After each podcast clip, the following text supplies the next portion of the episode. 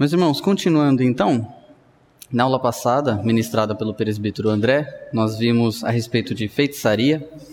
Hoje continuaremos nas obras da carne. Iremos entrar sobre tratar sobre inimizades, porfias, ciúmes e iras. Eu coloquei ali parte 1 que a questão dos relacionamentos serão divididas em duas partes.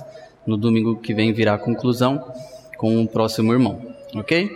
Então, é, por favor, abram suas Bíblias em Gálatas, capítulo 5, verso 19 e 21, que é o nosso texto base. Diz assim: Ora, as obras da carne são conhecidas e são prostituição, impureza, lascívia, idolatria, feitiçarias, inimizades, porfias, ciúmes, iras, discórdias, dissensões, facções, invejas, bebedices, glutonarias e coisas semelhantes a estas, a respeito das quais eu vos declaro, como já outrora vos preveni, que não herdarão o reino de Deus os que tais coisas praticam. É, lembrando então lá na introdução que o reverendo Ageu deu para nós, ele dividiu a respeito das obras da carne, falou a respeito é, direto com Deus e com o nosso próximo, e é justamente nesse, mais especificamente, que iremos adentrar hoje, sobre os relacionamentos. Vale destacar, meus irmãos, que como, como estamos falando de, falando de obras da carne, iremos tratar especificamente dos aspectos negativos nos relacionamentos. Seria muito bom, é, mais à frente, tratarmos é, de relacionamentos da forma completa, pontos negativos, pontos positivos. Hoje o aspecto será destacar mais os aspectos negativos, o que é, a, as inimizades, porfias, iras e ciúmes trazem de, de negativo aos relacionamentos. Então, a introdução, meus irmãos, temos três coisas a destacar aqui. Primeira é a autossuficiência e o contentamento trinitariano. O que, que eu quero dizer com isso? O que, que tem a ver? Bom, a gente tem que falar de relacionamentos pautado em nosso relacionamento primeiramente com Deus. Mas antes mesmo de nosso relacionamento com Deus, vale destacar que Deus não criou o homem, a mulher, a sua criação, porque ele se sentia sozinho porque ele estava lá precisando de uma companhia, ele precisava de alguém, então ele teve a ideia de nos criar para relacionarmos com ele. Não. Quando falamos de relacionamentos, nós temos que lembrar primeiramente da Trindade. A autossuficiência e um contentamento trinitariano. A Trindade já existia antes mesmo de todas as coisas. Sempre houve Deus Pai, Deus Filho e Deus Espírito Santo. E eles já se amavam, eles já tinham um relacionamento em comunhão entre si. E era perfeito, eles se completavam, era uma harmonia perfeita. Então, somos fruto desse relacionamento trinitariano. Não o contrário, não foi uma lacuna que Deus estava querendo preencher, não foi algo que ele se sentia carente e de necessidade. Era tão harmônica, tão perfeita esse relacionamento da Trindade, que Deus então resolveu nos criar para sermos seres relacionais com Ele e também uns com os outros. Sendo assim, nós entramos então no aspecto da criação. No princípio, eram relacionamentos perfeitos. Lá em Gênesis nós vemos que Deus ele fazia as visitações, tinha Adão e Eva um relacionamento per perfeito entre si e também para com Deus. Não tinha pecado, não tinha nenhuma contenda, não tinha nenhum problema em si. Era tudo harmônico, era tudo perfeito. E então veio a queda. E com a queda vem relacionamentos quebrados. Hoje, devido à queda lá em Adão, devido ao pecado entrar em nossas vidas, os nossos relacionamentos são como vidros quebrados. E nós olhamos com, com lentes quebradas. Por que isso? Nossas volições foram manchadas, os nossos sentimentos foram deturpados, o nosso propósito de vida e de criação, por que, que viemos a esta vida, foram deturpados. E, em primeira instância, o nosso relacionamento com Deus teve, é, teve algo prejudicial, como também uns com os outros. Então vale sempre lembrar, irmãos, de que quando falamos de relacionamentos, e estamos falando de relacionamento do mundo mais aberto, não somente marido e mulher, noivo e noiva, namorado e namorada. É, é relacionamento entre irmãos, entre famílias, entre irmãos em Cristo. Estamos tratando nesse aspecto de relacionamento mais abrangente. Então sempre vale destacar e vale lembrar de que Deus, na Trindade, já tinha autossuficiência e contentamento. Lembremos também que fomos criados de forma perfeita e com a queda os relacionamentos foram quebrados. Na introdução aqui, eu trouxe uma frase no livro Relacionamentos, uma confusão que vale a pena. O título já é muito interessante, né? E de fato, meus irmãos, valem a pena. E por que vamos tratar hoje de relacionamentos? Qual é a importância? Será que realmente é importante? Será que não tinha coisas mais interessantes para se tratar nessa aula? Eu instigo a vocês que não. Algumas das nossas mais sublimes alegrias e das mais profundas dores foram por causa de relacionamentos. Meus irmãos, somos seres pecadores. E como seres pecadores, temos um enorme potencial de estragar a nós mesmos e de estragar os relacionamentos também, os nossos relacionamentos. Por isso, o que quer dizer aqui? Algumas de nossas mais sublimes alegrias e das mais profundas dores foram por causa de relacionamentos. Você é você hoje, de tudo aquilo que você viveu, por frutos de relacionamentos. Com certeza, muitos daqui dos irmãos tiveram relacionamentos problemáticos, seja em casa, na sua criação, seja na sua adolescência com seus amigos, ou até mesmo na vida adulta. A questão é que nós só somos nós hoje por causa dos relacionamentos. Eles nos influenciaram, seja positivo ou seja no aspecto negativo mas os relacionamentos têm impacto direto em nossas vidas. E é por isso que é importante hoje nós tratarmos a respeito dos relacionamentos e desses pecados que acabam sendo os inimigos principais. Na qual, lembrando, estamos tratando a aula principalmente aos cristãos. Então, ninguém aqui pode virar e falar: Não, eu sou um cristão, eu estou tranquilo, não tenho problema com esse pecado, essa aula pode ser um pouco mais para outra pessoa. Ou então, como muitas das vezes nós fazemos, e eu falo isso porque por vezes já fiz isso, quando algum tema é tratado, a gente tende a olhar e falar: nossa, se Fulano estivesse aqui, ele deveria ter ouvido isso. Olha o que falou sobre ira, a pessoa é tão estourada. Eu instigo aos irmãos de que hoje nós olhemos esses pecados, por mais que alguns deles não sejam um problema agora nosso, ou foram no passado, lembre-se de que pode vir a ser no futuro. Lembre-se de que sempre estamos sujeitos aos pecados, mesmo como seres que estão sendo tratados diariamente pelo Espírito Santo através da, da santificação, estamos sujeitos à queda. E conforme Paulo está tratando aqui, um pouco anteriormente, ele diz que os que tais coisas praticam. Ou seja, a ideia não é que, ah, eu pequei então em ira, pequei em ciúmes, pequei em porfias, não há mais salvação para mim. Não. O aspecto de Paulo aqui que ele está falando que tais coisas praticam não herdarão o reino de Deus, é aqueles que vivem nessa prática. E sabemos muito bem que um cristão não consegue viver na prática do pecado. Por mais que ele caia, por mais que haja um deslize, sempre o cristão se levanta, se limpa e segue o caminho, segue adiante, sempre tentando amortecer o pecado dentro de si. Ok? Então comecemos então por inimizades. O que, que inimizades aqui no texto que Paulo está tratando quer dizer? Ela tem o conceito de hostilidade. Refere-se a ações hostis que desconsideram outras pessoas. Vamos tratar alguns pontos então aqui de inimizades. Em primeiro lugar, por fruto da queda, temos a inimizade com Deus. Naturalmente, somos inimigos de Deus. A palavra inimizade, ela se assemelha muito à palavra inimigo.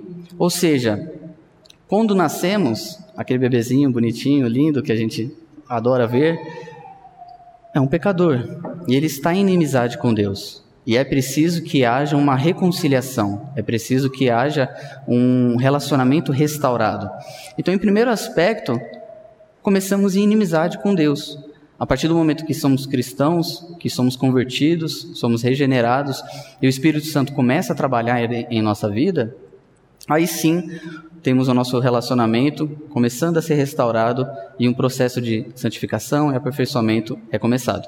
Mas vale destacar que, em primeiro plano, somos inimigos de Deus. E mesmo depois de cristãos, lembremos sempre, conforme a definição diz, gestos hostis, com hostilidade, quando acabamos fazendo isso com os nossos irmãos, quando somos hostis ao nosso próximo, estamos sendo também hostis com o nosso Deus, porque fomos criados à imagem e semelhança dele. E por mais que o homem caído esteja afastado de Deus, ainda há resquícios da imagem e semelhança de Deus nele. Então, em primeiro plano, sempre agimos com inimizade contra Deus quando atingimos o nosso próximo. Tem também a ideia aqui de aversão, repulsa ou ódio a alguém. Veja, eu acredito que já aconteceu aqui com os irmãos, tanto vocês falando quanto alguém falando a você.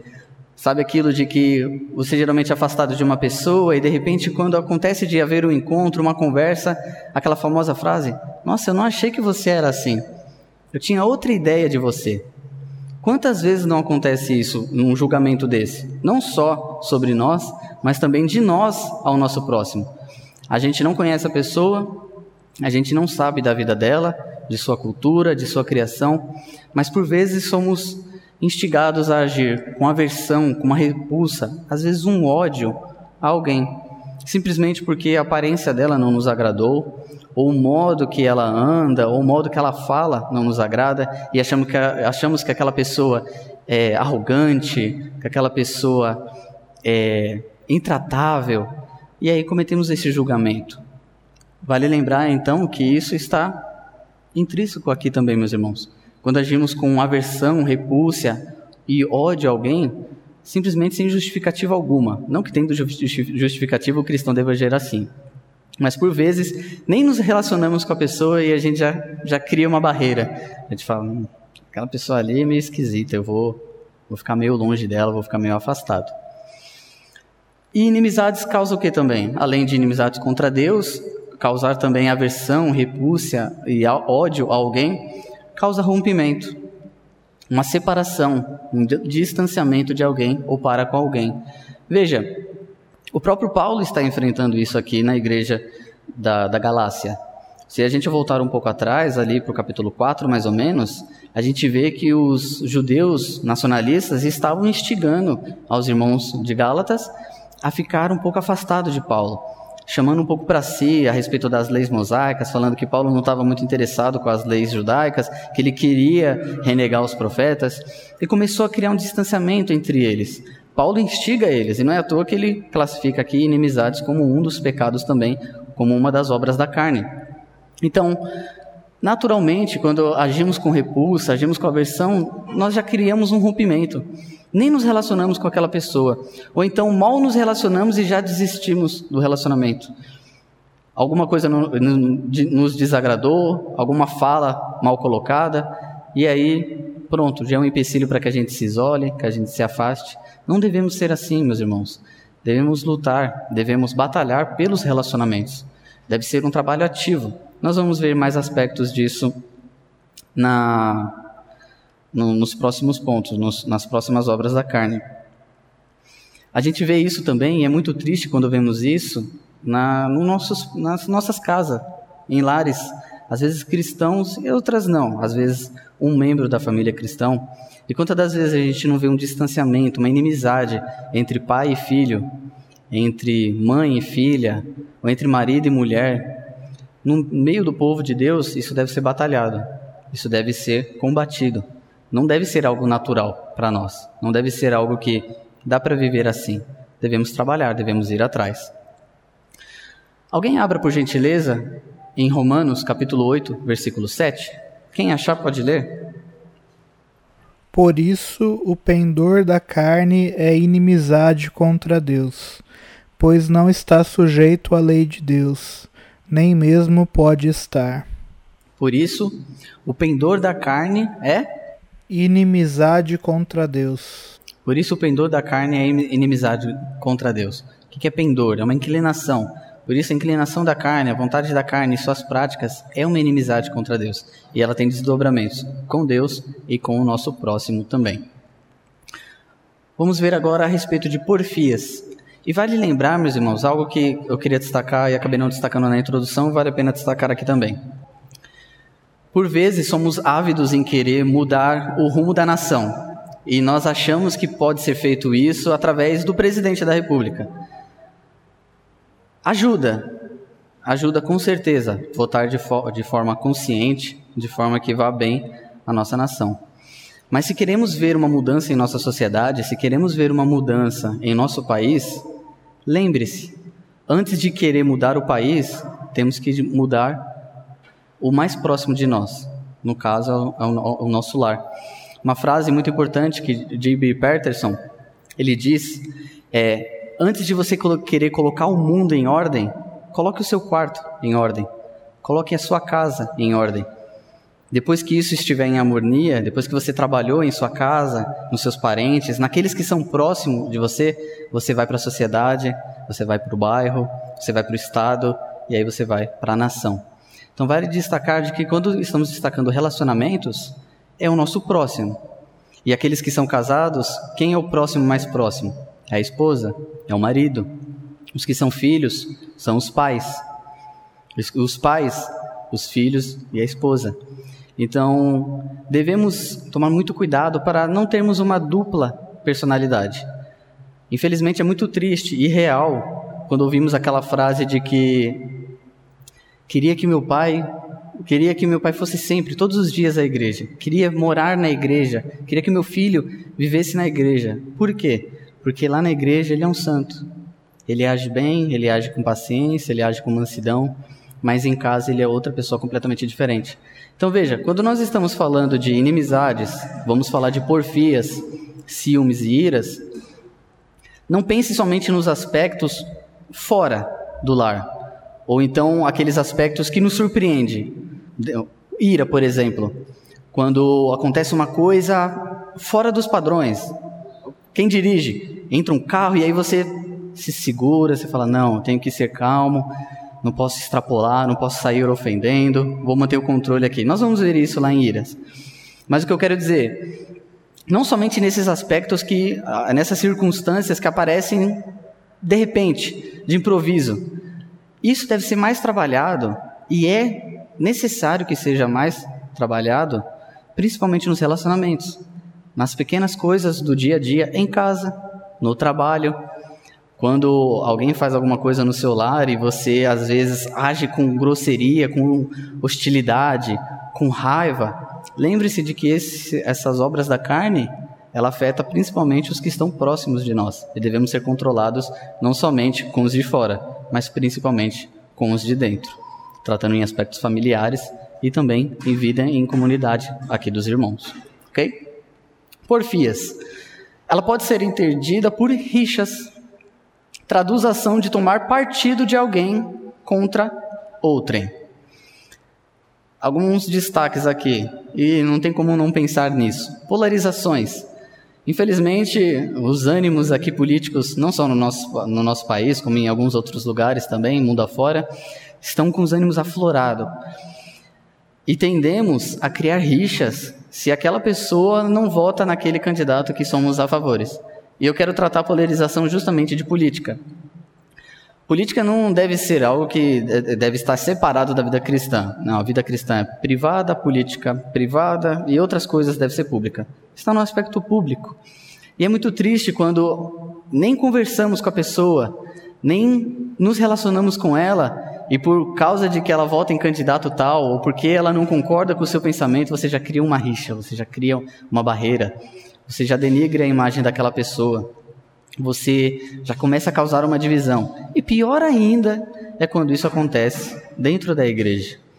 Lembra lá em Coríntios, acho que iremos ler ali, mas lembra lá em Coríntios, Paulo admoestando os irmãos que diziam: Eu sou do partido de Paulo, eu sou do partido de Cristo, eu sou do partido de Apolo. Irmãos, quão complicado é quando a igreja local está em rixa entre si. Não devemos deixar com que isso aflore em nosso meio. Nem na igreja, por causa de política ou por causa de divisões, de diferenças de opiniões, e nem por outros aspectos. Devemos sempre lutar pela nossa comunhão, pela nossa comunhão mútua. Então temos que tomar cuidado com polarizações. Eu conheço pessoas, mais na internet, né? Na qual algumas não têm a, o aspecto político que eu sigo e dá para conviver, dá para conversar tranquilamente. São pessoas que não são é, aquelas militantes fanáticas, sabe? Possui diferenças de opinião e, quando possível, nós conversamos, tendemos a ver e destacar o ponto um do outro. E outra coisa muito importante, ainda no assunto de polarização, tendemos a sempre querer compartilhar, né? Ou você vota em X ou você vota em Y. Se você fala que está no meio termo, você já está para um lado, então. Eu lembro uma frase, justamente vendo sobre política, se não me engano, era do reverendo Eber Jr., e que ele fala: quando alguém perguntar para um cristão qual é o seu posicionamento político, direita, esquerda, enfim, quando ele vê os seus valores, ele sempre tem que ter dificuldade. Quem está perguntando, quem está querendo analisar em nossa vida. Porque não dá para é, ser amigável ou compartilhar com 100% da esquerda ou 100% da direita, os mais comuns aqui. Um cristão tem sempre que ter os seus valores, os seus princípios e a sua moral pautada pelas Escrituras. Então devemos sim, por proximidade, acabar tomando uma posição para falar, ah, meu aspecto político é esse. Mas sempre lembrando de que o cristão, acima da política, tem os seus valores do reino, tem os seus valores ditados por este livro aqui, as Sagradas Escrituras. Ok? Então, tomemos cuidados com as polarizações, o que por fias acaba nos gerando. Acaba gerando também, naturalmente, divisões, acaba criando grupos, acaba criando partidarismos, não só em política, mas às vezes na própria igreja ou no ambiente de trabalho. Isso é horrível, meus irmãos. Isso deve ser, com certeza, combatido. É, defender um lado cegamente, quando você toma partido de, de algo ou de alguém, algo que sempre me marcou numa pregação passada do, do reverendo Ageu, foi de que sempre ouça os dois lados. Sempre há mais de uma versão na história. E é muito triste quando às vezes acontece alguma coisa na família e aí escutamos um lado da história, geralmente alguém falando de outro, e claro, aquela pessoa vai denegrir, vai falar o seu ponto de vista, e somos rápidos, nossos pés são ligeiros a tomar um partido. Eu não acredito que fulano fez aquilo. E aí a gente já começa a se afastar daquilo. E na igreja, nossa, fulano tem aquela posição, ele falou aquilo mesmo, ele agiu daquela forma, não acredito. E já se afasta. Devemos sempre ouvir os dois lados, devemos sempre buscar as duas versões e evitar a todo custo polarizações e divisões. Nunca devemos agir como cegos, agir de forma cegamente, pegar uma, uma opinião, pegar uma versão, defender com dentes e unha aquilo e pronto. E acaba gerando naturalmente também uma quebra de unidade. Quem puder, abre em 1 Coríntios 3, 4. Eu lembro também que no, um pouco mais à frente, se não me engano, no capítulo 5 ou 6 do, da mesma carta, Paulo ele diz de que devemos sempre prezar pela unidade do corpo. E lembre-se como que estava o contexto da igreja de Corinto, cheio de divisões, cheio de rixas, pecados e problemas, e Paulo sempre clamando: hajam em unidade. O mais importante de tudo é a unidade. Quem achou pode ler, por gentileza. Quando, pois, alguém diz: Eu sou de Paulo, e outro: Eu de Apolo, não é evidente que andais segundo os homens? Veja o que Paulo diz. Esse tipo de postura, esse tipo de atitude nossa, e que o cristão ele está inclinado a cair, justamente porque as obras da carne ainda são ativas em nós e querem a todo momento se realizar e se concretizar, devemos evitar. Paulo ele diz o quê? Não agis como homens, está trazendo por aspecto, não agis como, como seres caídos ainda, como, como seres não espirituais. É essa postura de um cristão? É essa postura de irmãos em Cristo e na unidade da família também? Lembremos também a figura de que Paulo ele trata, se não me engano, na mesma carta, de que cada membro é importante.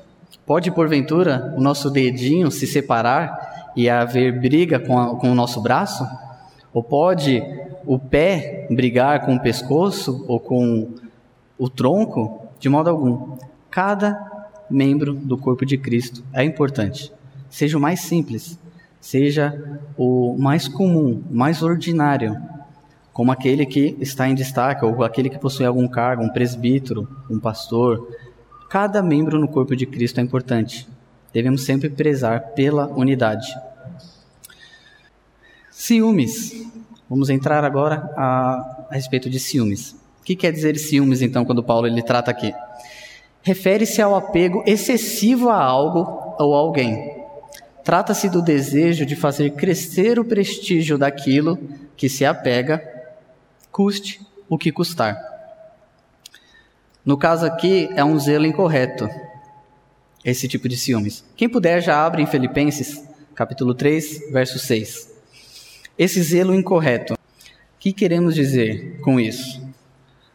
Geralmente, esse zelo incorreto, esse acesso de, de ciúmes, e nós vamos ver que ciúmes e iras estão muito relacionadas. O ciúmes acaba levando a ira também à prática da ira. Mas tratando só de ciúmes aqui, é prejudicial quando a nossa postura, quando o ciúmes enche de tal forma o nosso coração que acabamos denigrindo a imagem de alguém, acabamos atacando aquela pessoa.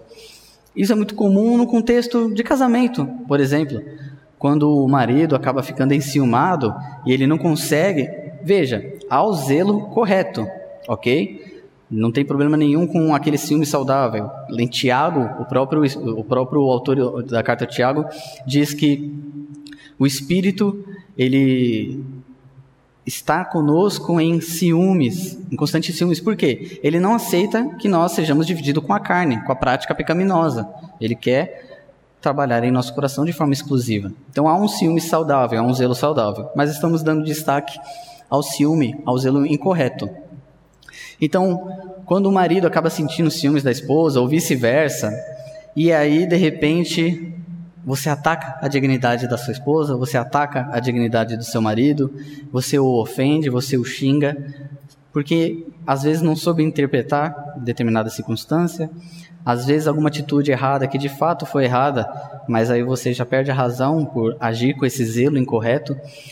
Quem achou, pode ler o que Paulo diz em Filipenses 3:6. Quanto ao zelo perseguidor da igreja, quanto à justiça que há na lei, irrepreensível. Quanto ao zelo perseguidor da igreja. Ninguém pode falar que Paulo não tinha zelo pela sua religião. Paulo era extremamente zeloso a tal ponto que levou ele a ter um zelo incorreto. E o que, que ele fazia? Perseguia os cristãos. Perseguia aqueles que ele achava que era uma ameaça à sua religião, a ponto de ordenar mortes, a ponto de permitir de que os cristãos fossem mortos. Lembremos do caso de Estevão, na qual teve o aval do apóstolo Paulo lá, que ainda não era apóstolo, era Saulo. Então, por vezes isso nos leva esse ciúmes excessivo, essa obra da carne, há um zelo incorreto. Devemos ter zelo sim, mas de forma alguma esse tipo de zelo incorreto, esse zelo cego, no qual atacamos a dignidade do nosso próximo. Atos reprováveis. O que podemos dizer por atos reprováveis? Geralmente é quando você usa o fim para justificar o meio. Como um exemplo que nós podemos tratar aqui. Ainda tratando sobre ciúmes, lembremos.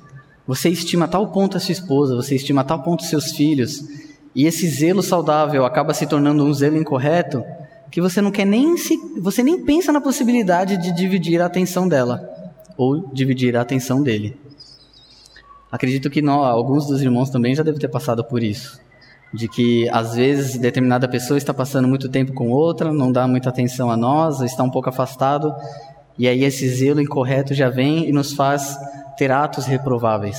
Brigar com a pessoa porque ela está dividindo mais a está dividindo a atenção que era sua, ou ficar irado com o filho porque ele não passa tempo suficiente. Veja, estamos tratando de aspectos negativos. Há aspectos positivos que devem ser trabalhados também. Devemos sempre optar pelo equilíbrio.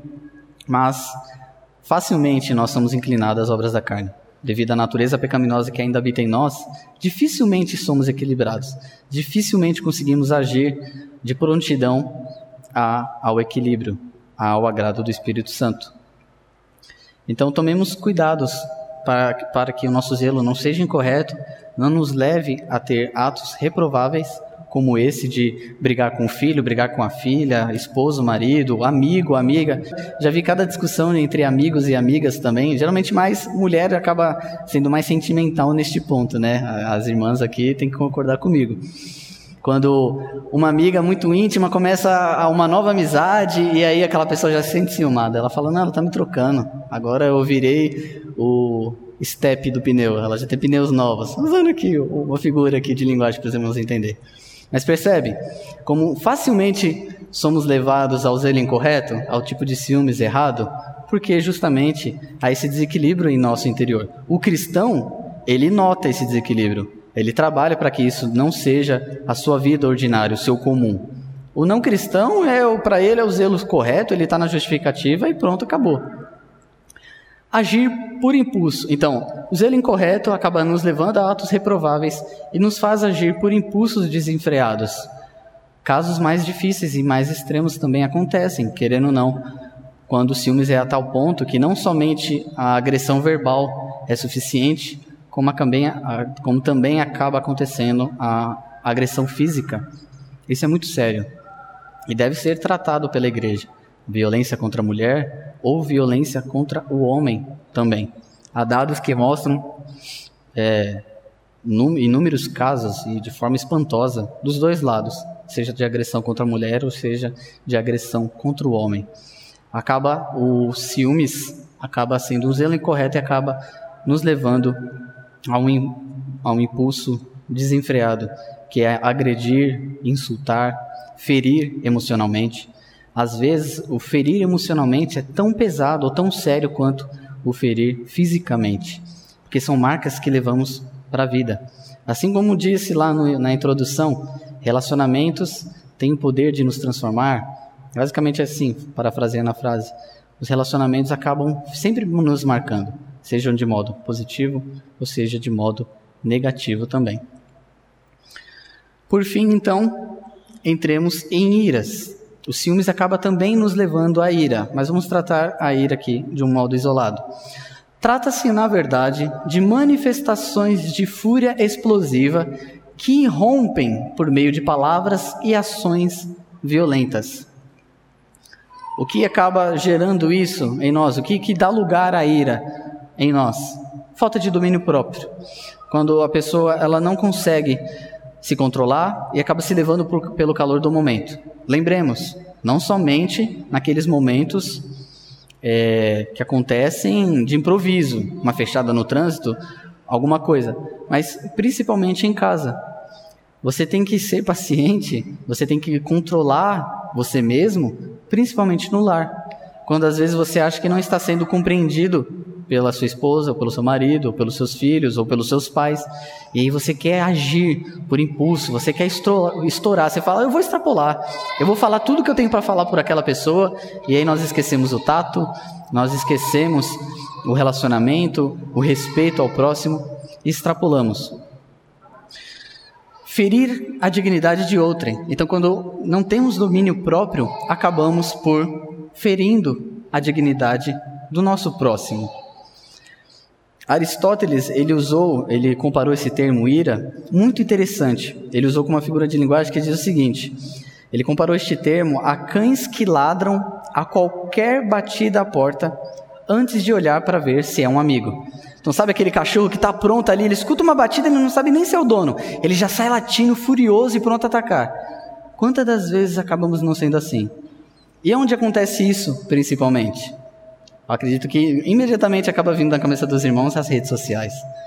É um campo muito fértil para isso. Uma frase fora de contexto, uma frase lida com uma interpretação diferente, um texto interpretado de forma errônea, alguém que você já não é muito fã e aí coloca alguma coisa que você já não é fã também e você parte para a briga. Oh, irmãos, devemos ser muito cuidadosos com esses pontos porque estamos dando testemunho de como somos. E se não há domínio próprio em nossa vida, se não há uma luta para sermos controlados, há algum problema aí. Quando a carne acaba sendo mais presente do que o espírito em nossa vida, quando os momentos de, de explosões ou de iras acaba sendo mais comum do que a, quando você se controla, quando você se mantém paciente, e veremos isso no, na, no fruto do Espírito. Uma, um deles é mansidão, que o próprio Ageu, o reverendo Ageu falou que é, está tudo junto, não são frutos, é um fruto. Mas, voltando aqui, devemos tomar muito cuidado para não ferir a dignidade da outra pessoa. Opiniões podem ser é, discordadas e combatidas, ideias contrárias podem ser sim refutadas, desde que com respeito e desde que sempre tratemos com respeito o nosso próximo, seja ele cristão ou não. De forma alguma devemos agir contra a dignidade da pessoa, contra a honra da pessoa. Se isso é comum com o mundo, se isso é comum lá fora, hajamos diferente. Que eles possam ver no cristão, em nós, em mim e em vocês, a diferença. Ok? E agir com precipitação. Você pegou ali o barco andando, uma discussão, um texto que já está circulando na internet, um vídeo, você nem se dá o trabalho de averiguar as duas partes. Você acaba nem lendo a notícia completa e você já age de forma precipitada. Acontece também na igreja, quando acontece algum problema entre irmãos e aí você nem vai lá ver o outro lado. Você já age com precipitação e você vai e julga e fala: "Não, ele está errado". A gente nem viu o outro lado. A gente nem esperou os ânimos baixarem dar uma acalmada e buscar a ver o que, que estava acontecendo. Recentemente, é, o caso de uma colega enfrentando divórcio, separação, enfim, contas de traição e etc., está tendo o, o, aconselhamento. Infelizmente não é próxima aqui no estado, é de outro estado, então não tem como é, haver análise dos dois lados.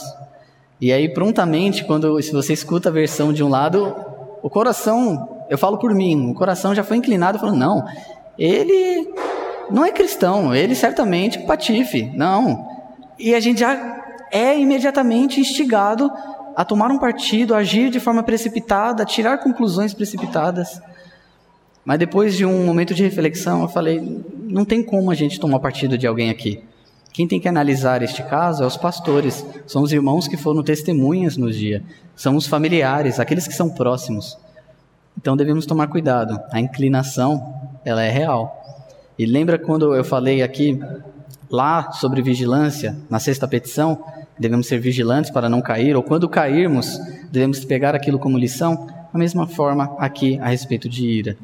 Uma outra coisa também que geralmente nós fazemos, porque somos experts, somos doutorados, mestres, PhDs em arrumar desculpas, em terceirizar a nossa culpa. Houve algum momento, ou melhor, usando uma, um, uma ilustração aqui. Imagine o seguinte: o pai e o filho estão lá limpando o jardim com um aparador de grama, cortando a grama, e acaba sobrecarregando aquele aparador de grama, acaba superaquecendo o motor. E por conta desse superaquecimento, o óleo que estava ali estoura e voa para todos os lados. Aquele óleo sujo, enferrujado e etc. Óleo de motor, né? Bem sujo. Teria, claro, o superaquecimento fez aquele óleo sair. Mas o superaquecimento colocou aquele óleo lá dentro ou aquele óleo já estava lá dentro? Já estava lá dentro. Da mesma forma, meus irmãos, é quando o calor do momento, ou determinada circunstância, ou uma discussão, somos levados ao excesso de ira e a perder o controle, a perder o domínio próprio. Geralmente nós culpamos tal pessoa. Ela me tirou do sério. Ela, se não tivesse agido daquela forma, se não tivesse falado daquela maneira, se tivesse usado, usado palavras mais brandas, eu não teria pecado. Eu não teria ido por este ponto. Mas lembre-se, aquele óleo, o pecado, já está dentro de você. A circunstância fez com que ele saísse, mas o pecado já está lá dentro. Em primeira instância, sempre somos os primeiros culpados. E não devemos justificar de forma alguma o nosso próprio pecado. Se agimos com este impulso, se agimos com falta de domínio próprio, com essa agilidade em se irar, devemos também ser prontos a reconhecer o nosso pecado, pedir perdão a Deus e também ao nosso próximo. Outro ponto que eu queria destacar, quem puder já abra em Gênesis, capítulo 4, versos 5 e 6. Mas antes de ler, vale destacar, meus irmãos, a respeito de cada um destes pontos, de que a questão é justamente o equilíbrio. É justamente o cristão não se deixar levar. Lembre-se sempre que quando cometemos um pecado ao nosso próximo, cometemos em primeira instância a Deus. E uma coisa também que é, esse é um conselho meu. Lá em casa nós temos essa prática de que se aconteceu algum pecado, se eu pequei contra minha esposa ou ela pecou contra mim, e houver um momento de pedir perdão por determinado ato errado, não ajam com de forma simplista. Sabe, aquilo quando aquela pessoa te magoou, feriu sua dignidade, aí ela vem, de repente, olha, eu acho que o que eu falei não foi muito legal, não foi muito certo. E você fala, ah, tudo bem, já esqueci, não tem problema. Você não esqueceu nada. Tá aí dentro, você está remoendo. Você fala, não, tudo bem, não tem problema não. Meus irmãos, se determinada pessoa pediu perdão a você, declare o perdão. Fala, não, eu te perdoo. De fato, eu me senti ofendido. De fato, aquela, aquele seu zelo incorreto não me agradou, me deixou magoado e eu te perdoo. Porque nós não devemos levar os nossos pecados contra o próximo de forma leviana. O pecado contra o próximo é um pecado grave, assim como também o pecado contra Deus. Nós não esperamos que Deus ele vire e fala: tudo bem, sem problema, ou como a, figura de linguagem que Davi usa, eu varri os seus pecados para baixo do tapete, não tem problema não. Não, todos os nossos pecados, os mais escandalosos e os menos, os mais simples, aqueles que são feitos em particular ou em público, e cada um com seu peso, todos os pecados do cristão foram pagos por Cristo. Não houve nenhum pecado em que não esteja na conta de Cristo porque era muito leviano, não era pesado demais. Todo, todo pecado cometido contra um Deus santo, infinitamente santo, tem um peso de forma infinita. É um pecado extremamente grave contra a santidade de Deus. E devemos dar nome aos nossos pecados e pedir perdão ao nosso Deus, assim também como ao nosso próximo. Devemos pedir perdão para com ele. Quem achou pode ler Gênesis, capítulo 4, versículos 5 e 6. Ao passo que de Caim e de sua oferta não se agradou Irou-se, pois, sobremaneira Caim, e descaiu-lhe o semblante. Então lhe disse o Senhor: Por que andas irado? E por que descaiu o teu semblante? Aqui é a história de Caim e Abel, acredito que é muito comum ao nosso meio, conhecemos cada detalhe. E o que que aquele aquela ira fez com que Caim, como que aquela ira fez com que agisse Caim? simplesmente matou seu irmão, quis se esconder de Deus, foi hostil contra o próprio Deus. Sou eu, porventura, guardião, guardador do meu irmão? Quando Deus perguntou sobre, sobre o seu irmão. Então veja, iras acaba nos fazendo não ter domínio próprio, ferir a dignidade do nosso próximo e acaba fazendo com que hajamos com precipitação. Concluindo então, meus irmãos, redenção relacionamentos restaurados. Lembra lá na introdução, quando nós falamos na criação os relacionamentos eram perfeitos? Cristo ele trabalha ativamente através do Espírito Santo na sua igreja para justamente sermos restaurados. Os nossos relacionamentos serão perfeitos. Com certeza na glória, a nossa comunhão com Deus Pai, Deus Filho, Deus Espírito será extremamente perfeita, sem pecado, sem nada que nos impeça de progredir, que nos impeça de ter toda a, a maravilha e a comunhão com o nosso Deus. E também uns com os, uns com os outros teremos as nossas relações restauradas. Lembre-se da sua nova identidade em Cristo. O que, que eu quero dizer com isso?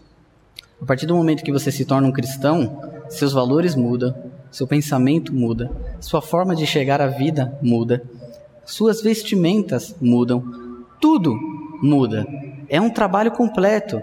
Mas lembre-se, é um progresso. E por vezes esses progressos são lentos. E por vezes esses progressos são dolorosos. E com certeza Deus, Ele usa o instrumento de relacionamentos, no seu âmbito geral, para forjar caráteres, para trabalhar os nossos corações, para trabalhar o pecado que há em nós e amortecê-lo e aumentar o fruto do Espírito Santo. Então lembre-se, Você não se tornou o que é sozinho, como eu destaquei no início. Por isso relacionamentos são tão importantes. Deus usa relacionamentos para nos moldar. Eles são ferramentas insubstituíveis nas mãos redentoras do nosso Deus. E por fim, a forma como temos amado ao nosso próximo revela se de fato temos amado a Deus. Quem puder, abre em 1 João, capítulo 4, versos 20 21. Se alguém disser amo a Deus e odiar a seu irmão, é mentiroso. Pois aquele que não ama seu irmão, a quem vê, não pode amar a Deus, a quem não vê. Ora, temos da parte dele este mandamento: que aquele que ama a Deus ame também a seu irmão. Como que aquele que diz que ama a Deus, que não vê, diz que ama. Diz é, como que aquele diz que ama a Deus que não vê se ele não ama não ama o seu próprio irmão a quem vê a qual tem um relacionamento? Lembre-se dos dois principais mandamentos. Amarás o Senhor teu Deus e o teu próximo como a ti mesmo. Lembre-se também e sempre levem consigo essa essa imagem os relacionamentos eles são como jardins. Eles precisam ser regados cuidados, é um trabalho árduo. Como todo jardim, ervas daninhas vão aparecer para atrapalhar o progresso, acabar com a plantação e tudo. Então essas ervas daninhas, quando aparecerem, elas requerem atenção e cuidado. Não ajamos de forma leviana com os nossos relacionamentos familiares, no âmbito de trabalho e muito menos com os nossos irmãos em Cristo também. Os relacionamentos são como jardins, irmãos. Eles é difícil às vezes. Às vezes o solo é meio a, meio arado ali, meio complicado, meio seco. Pessoas são difíceis. Nós somos difíceis. Eu sou difícil.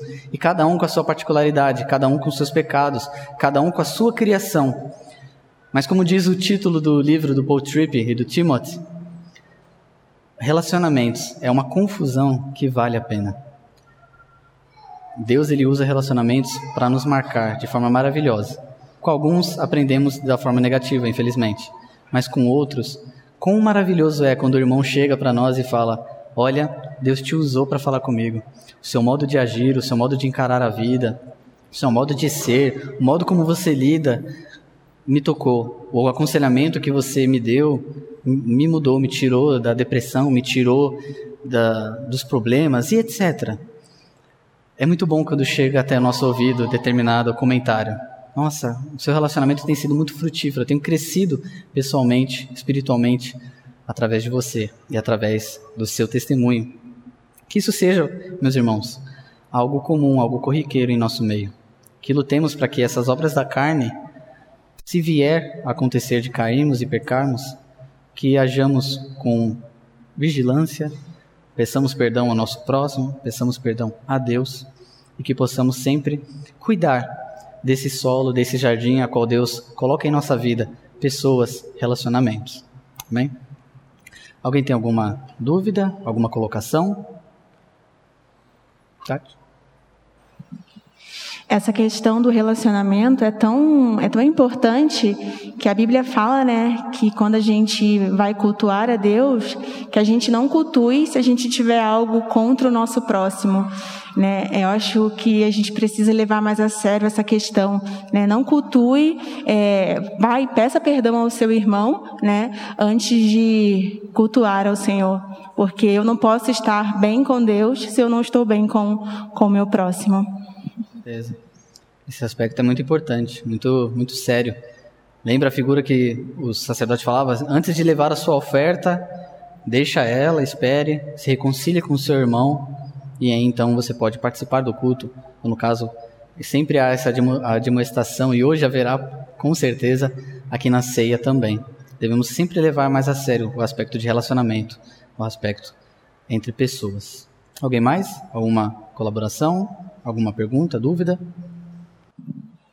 Por favor, melhor coisa, quando a gente é reconvertido, sempre dizem que você é transformado, você muda totalmente. Então eu quero dizer o quê? quanto que a nossa personalidade permanece ainda com o Espírito vindo para nós. Porque a gente muda de certa forma, mas parece que a personalidade da gente continua agindo na gente. Parece que a gente tem que, tem que fazer um esforço muito grande para evitar que a gente seja do jeito que a gente era antes, entendeu? Essa batalha vai continuar até a, a vinda de Jesus Cristo, ou até a gente morrer, ou a gente vai conseguir passar por cima de tudo isso e chegar a, um nível alto de, de, de santidade.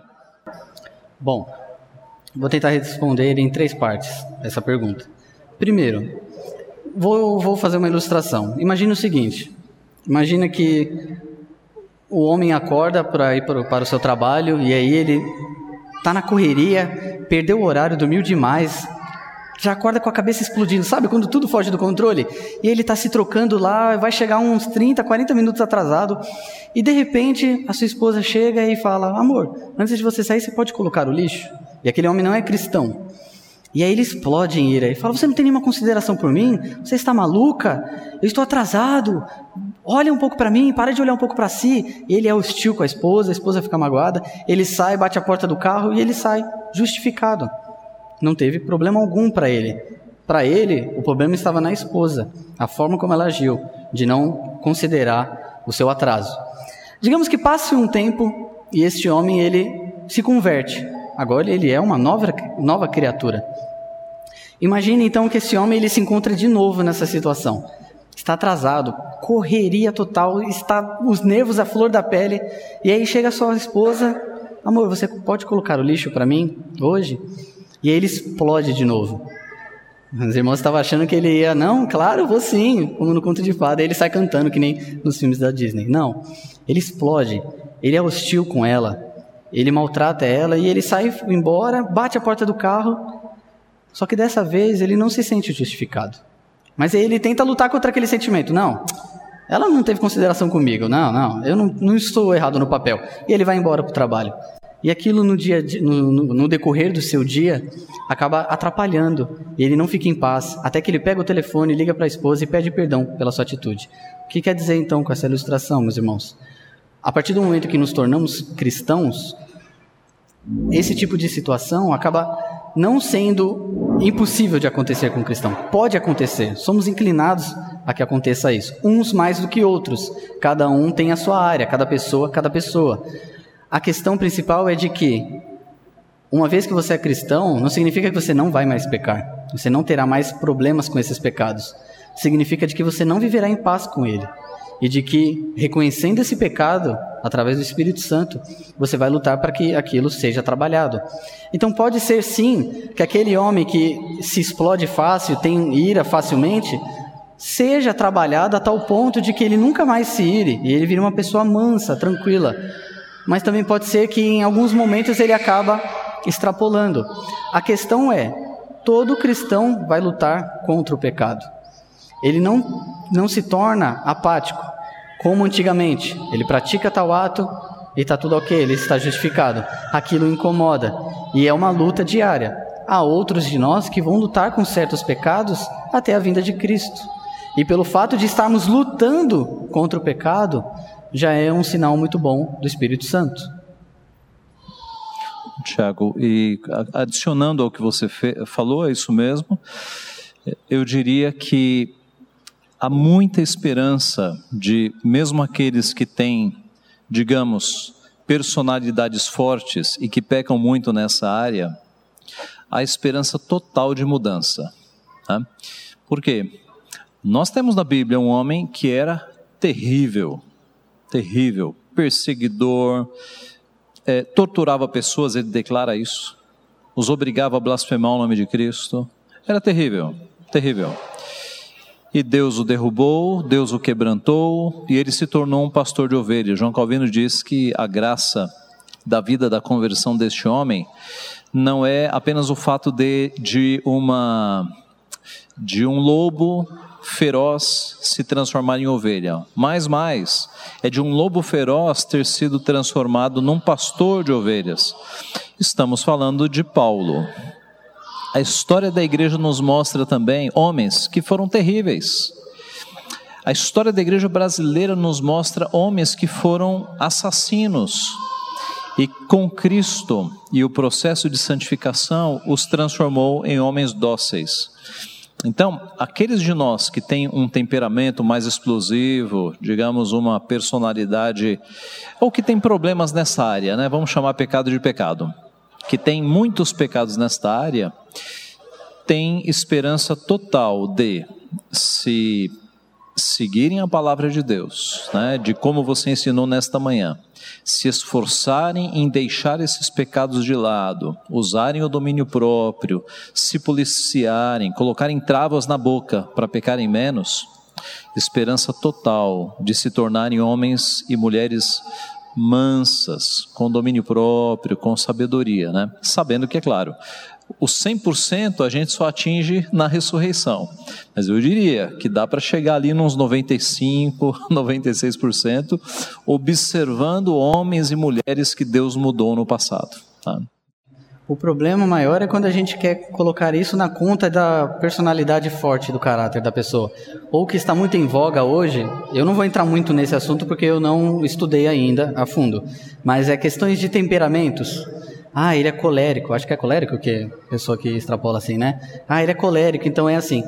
Eu testemunhei, não vou citar nomes aqui pra, porque está sendo gravado, né? Mas eu testemunhei uma vez em uma igreja presbiteriana, estava tendo ali um debate sobre determinado assunto e um irmão ele extrapolou. Brigou ali feio e saiu fora. Eu falei, ah, calor do momento, né? Depois ele vai pedir perdão.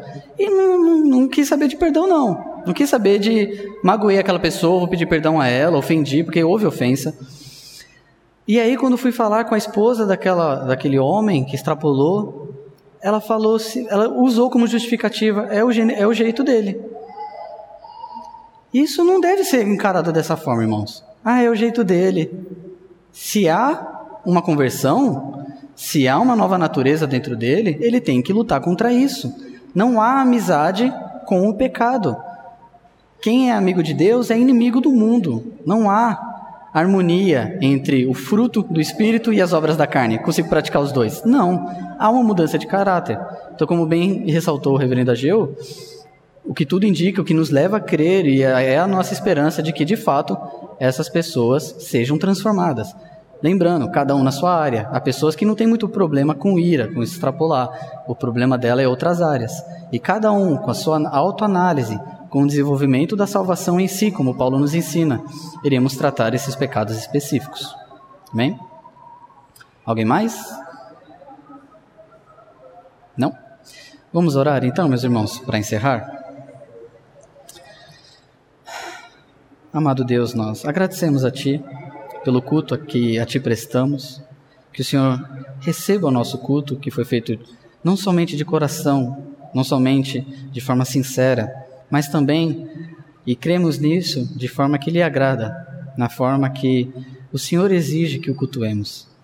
Que o Senhor receba nossas petições, a nossa adoração, que nossa vida seja um exemplo, que nossa vida seja um testemunho, que os nossos relacionamentos sejam tratados não somente aos domingos, meu Pai, mas que os nossos relacionamentos sejam frutíferos e cuidados, principalmente na semana, na vida ordinária, no dia a dia, entre pais e filhos, entre marido e mulher, entre filhos com os pais.